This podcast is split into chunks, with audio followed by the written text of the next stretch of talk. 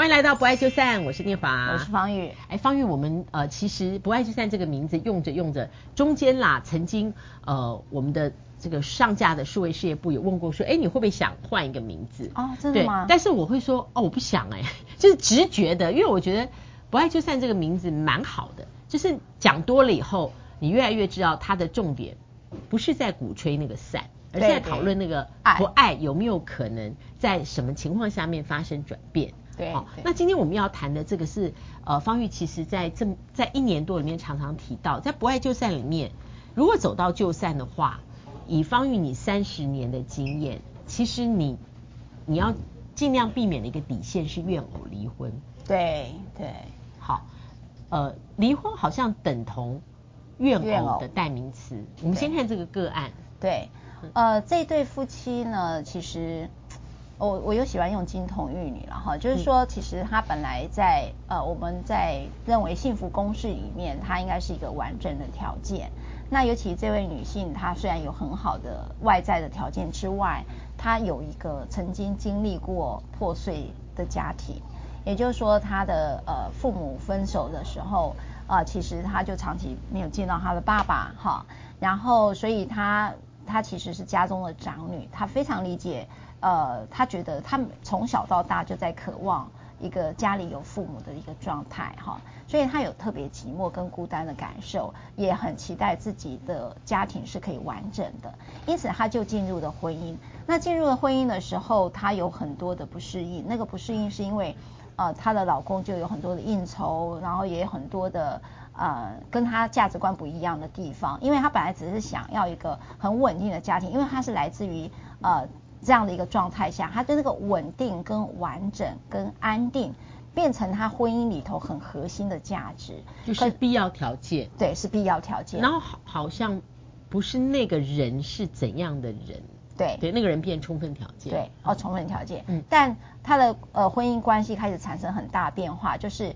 呃，他把我们婚姻当中最容易遇到的，像外遇啦、哈家暴啦，他整个一直在撕裂这整个关系，让他的安定跟稳定的追求跟完整的追求当中，他必须要去包容了这样所谓的家暴跟外遇这种撕裂，然后用自己的委屈维维持住了这几个字：安定、稳定跟完整这几个字。嗯，那这样他也生了两个孩子，可是长达了十年之后。他几乎没有办法扛得住那个状态了，然后他每次都，他几次的一度的想觉得这绝对是我婚姻当中的底线了。可是事实上，他只要一想到孩子还小，然后他不希望我的孩子跟我面临同样的一个童年的经验，因此他又继续忍，所以才会有十年、十几年的一个状态。那在这种情形之下，他最后他还是选择了离婚。那当然这一段离婚的过程当中。其实是撕裂的非常严重，因为什么呢？因为家暴的核心就是掌控，就是控制跟高控嘛，哈，就是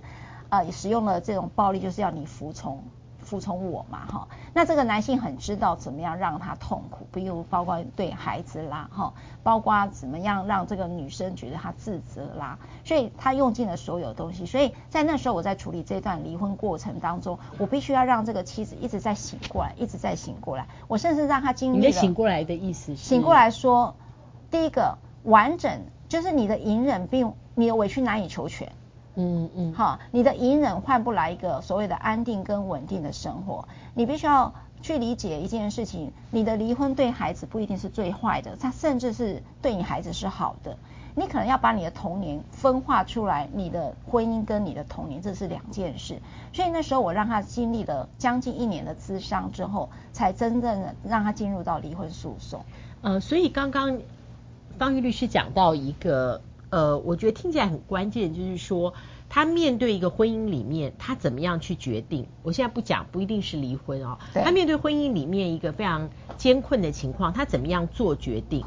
然后他可能自觉不自觉的是他童年的时候在那个家里面，嗯，的经验好和不好，然后影响了他做这个决定。可他忘了一件事，是在这个里面他已经是成年人，在那个时候他是无能为力的小孩子。对，可能无能为力小孩子的时候，他承受了很多很多的创伤。对，然后那个创伤一直一直跟着他到了这个成年，进入这个家庭。对，然后那个行李应该是在进到自己婚姻的门口就把它放放放掉了。对，就还带着这个行李进到现在的婚姻。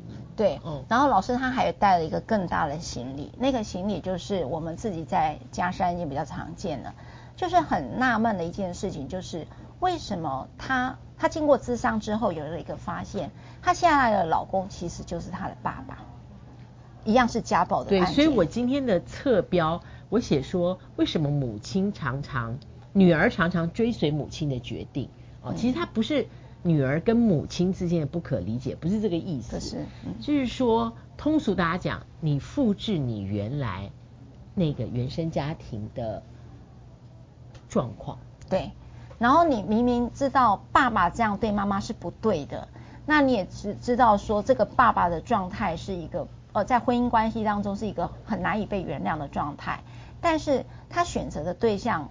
竟然也选出呃选择出相同类似。哎，我想请问哦，后来你在这个个案的过程当中，是他慢慢慢慢发现，其实他的这个对象跟他的父亲在性格上面遇到事情的反应上面很很接近。对，那是透过智商的过程当中去觉醒的，去觉察的。那我可不可以请问一件事？呃，我之前跟朋友也曾经聊过，我说为什么我们有时候会复制我们呃。在原生家庭里面所感觉到、看到父母关系不好、呃不好的那种样态，或者是我复制我原生家庭里面我并不喜欢的那个氛围，啊、经过若干年后在我的婚姻里面出现了。嗯、我那时候有个想象说，是不是人其实倾向选择一个他习惯跟熟悉的，因为那个比较容易。就是我在那个氛围里面长大，后来我不知不觉的。Either 成为这个氛围的塑形塑者，第二个是呃让这个情况呢，在这个情况里面，等到觉得不喜欢的时候，这情况已经很严重。因为一开始的时候，其实我原来习惯，就我对我习惯是我知道怎么反应。嗯，我觉得老师我对我习惯是我知道怎么反应，其实是我不喜欢的。对，我知道。老老师这个观点在我们处理离婚的时候是常见的，就是指什么？为什么一个？我觉得这样讲，你明明知道很多人讲说，你知道你在婚姻这么糟糕的品质，你为什么离不开？你觉得是因为我习惯在那个状态，我知道怎么反应。对，很多的人他认为说，那比较简单。对，就是一个恐怖平衡的状态。我已经知道怎么去平衡我现在的呃不好的状态，我已经知道怎么做了。那他很糟的状况，我也知道是怎么样很糟了。所以他很担心，他离开之后那个改变是不是更糟？所以他就会宁可待在一个很委屈的婚姻关系当中。这是第一个老师所讲，我们看见的。那第二种听见哈，这很像是一个情境重现。好，情境重现是怎么回事？因为呢，他在小时候目睹暴力的过程，他觉得他没有能力保护他妈妈，他有一个很大的需要，就是说我需要那个力量。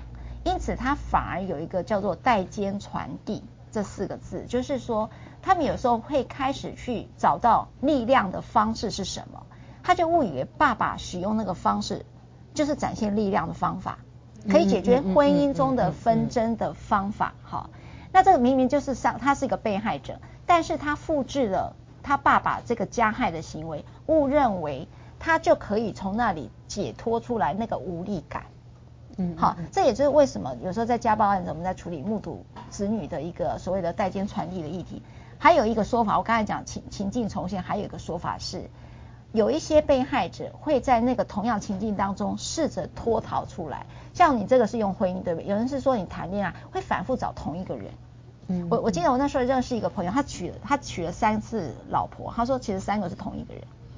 他想要在同一个经验当中，我在第一个经验当中是失败的，我希望一直在同样的情境当中能够什么什么什么在哪里失败，在哪里站起来的一个错觉，对对错误，对一个错觉。那也有这样的一个状态，所以在我们处理到家事案件的时候，就会发现你的情境跟模式其实都在反复在一个情境当中，有可能你反复在你的童年的情境，有可能反复在你前任的。呃，男友或女友的一个情境当中，那这里头有好多心理师用不同的方式去解答它啦。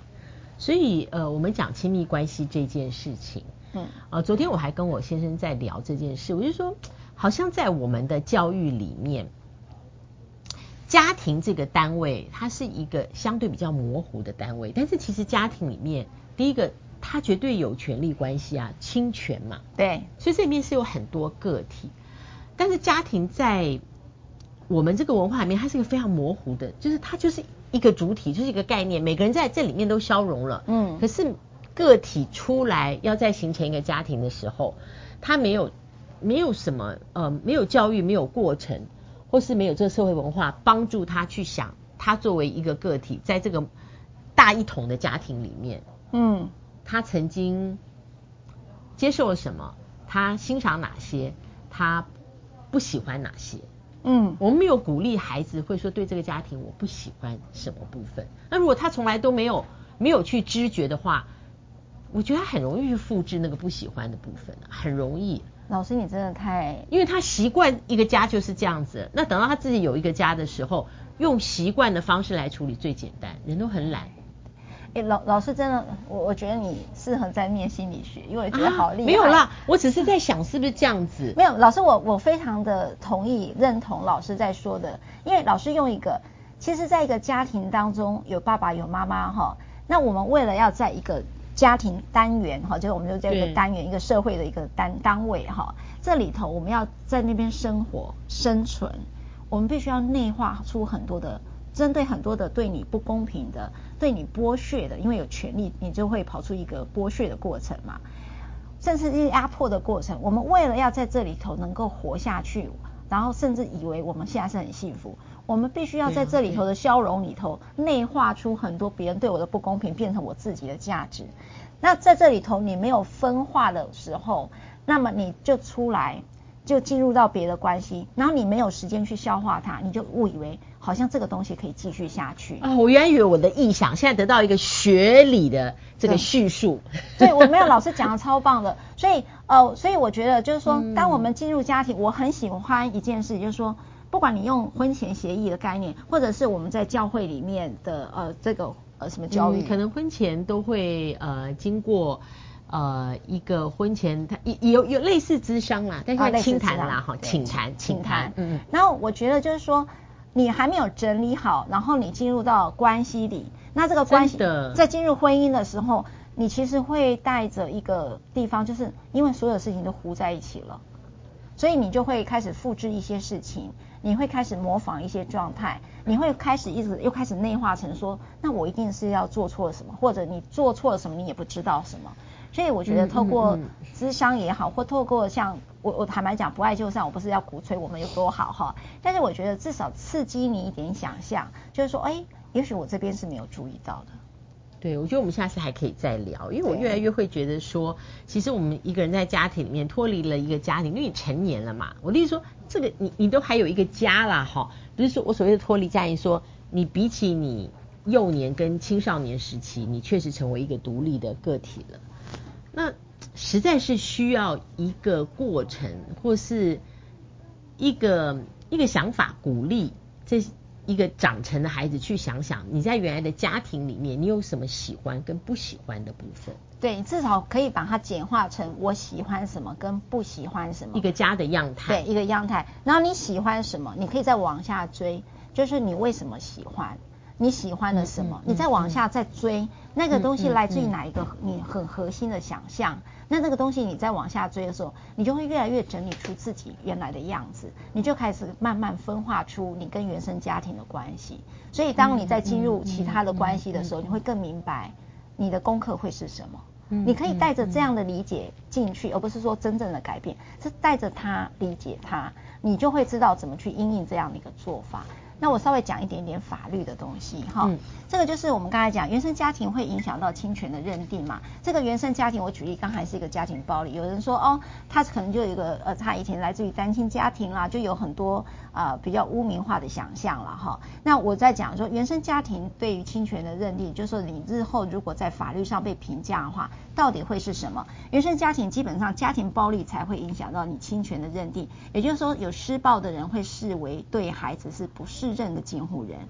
那第对，那对于原生家庭的评估，通常我们是在评估你的监护权的时候，你的照顾方有没有足够的支持系统。所以你的支持系统如果是来自于，我举例了哈，可能你的原生家庭里面的父母亲已经老了，没有办法协助你来照顾，或者你的呃你的手足或父母之间可能有这个属于滥用药物者，或者是呃比较可能呃不利于孩子的危险位置，譬如说他可能呃从事的工作哈里头可能会危及到你的孩子，让你的支持系统有所欠缺的时候，他是会在监护权或者是呃亲权里面会去做评价的。我想让大家理解原生家庭之于法律的关系的评价会在这里头会有一些呃有一些连结。